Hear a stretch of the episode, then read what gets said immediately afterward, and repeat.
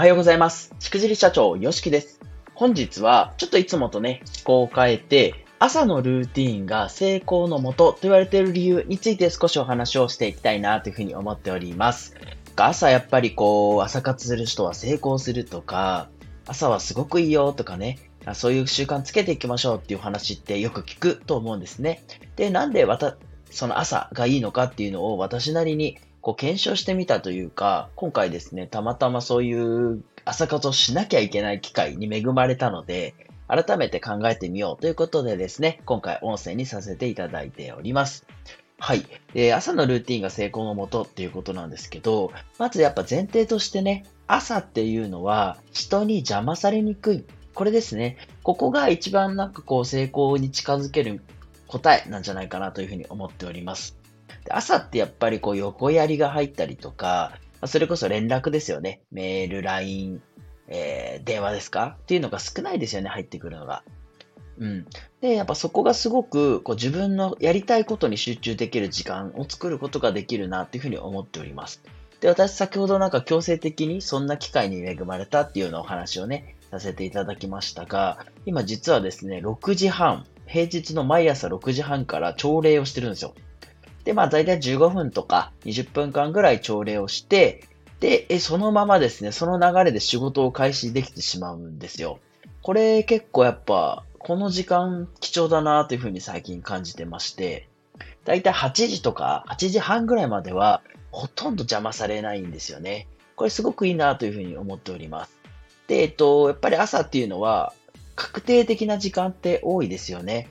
この時間は自分の仕事ができるっていう。うん。なんか昼間とか夜とかですと、なんか急にね、電話かかってくる時もそうですけど、やっぱオンラインっていうかね、 Zoom とか、そのオンラインミーティングっていうのが流行ってから、こう、予定すごく入りやすくなったっていう気がしませんか？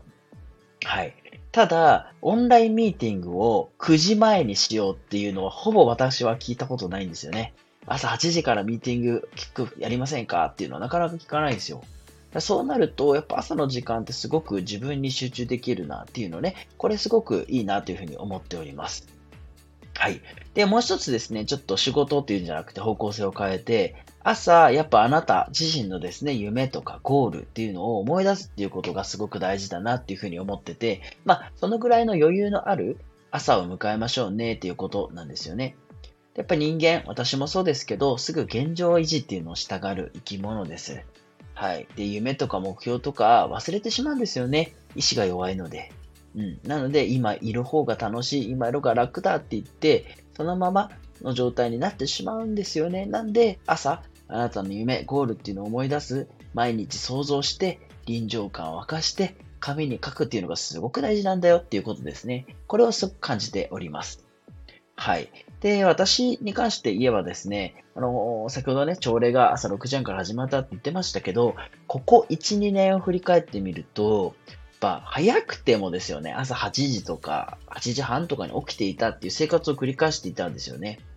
うん。これで、まあ、それが当たり前だと思ってたんで、なんとも思ってなかったですけど、今回ですね、まあ、コンサルティングを依頼して、強制的に6時半に朝礼をするっていう、やらざるを得ない状況っていうのを作ったときに、ああ、朝活ってすごくいいなって、一日が充実するなって、自分の仕事をはかどるなって、なんか昼ぐらいになってくると、あれ結構なんかやりたいこと終わっちゃったぞっていうのね、状況になったりするので、これ本当おすすめだなっていうことです。で、最後に朝のね、ルーティン、これやりましょうっていうお話ではもちろんそういう話なんですけど、ちゃんとご褒美は用意してくださいねっていうことです。人間やっぱり短期的快楽っていうのは絶対に必要ですので、せっかくじゃあ前6時半に起きれた、何時半に起きれた、朝活できたっていうんであれば、ぜひですね、ご自身にご褒美をあげていただきたいなというふうに思いますので、ぜひですね、そういうところも含めて朝活をして、朝のルーティンでですね、成功を収めていきましょうというようなお話でございました。はい、ということで本日の動画は以上です。くじり社長、よしきでした。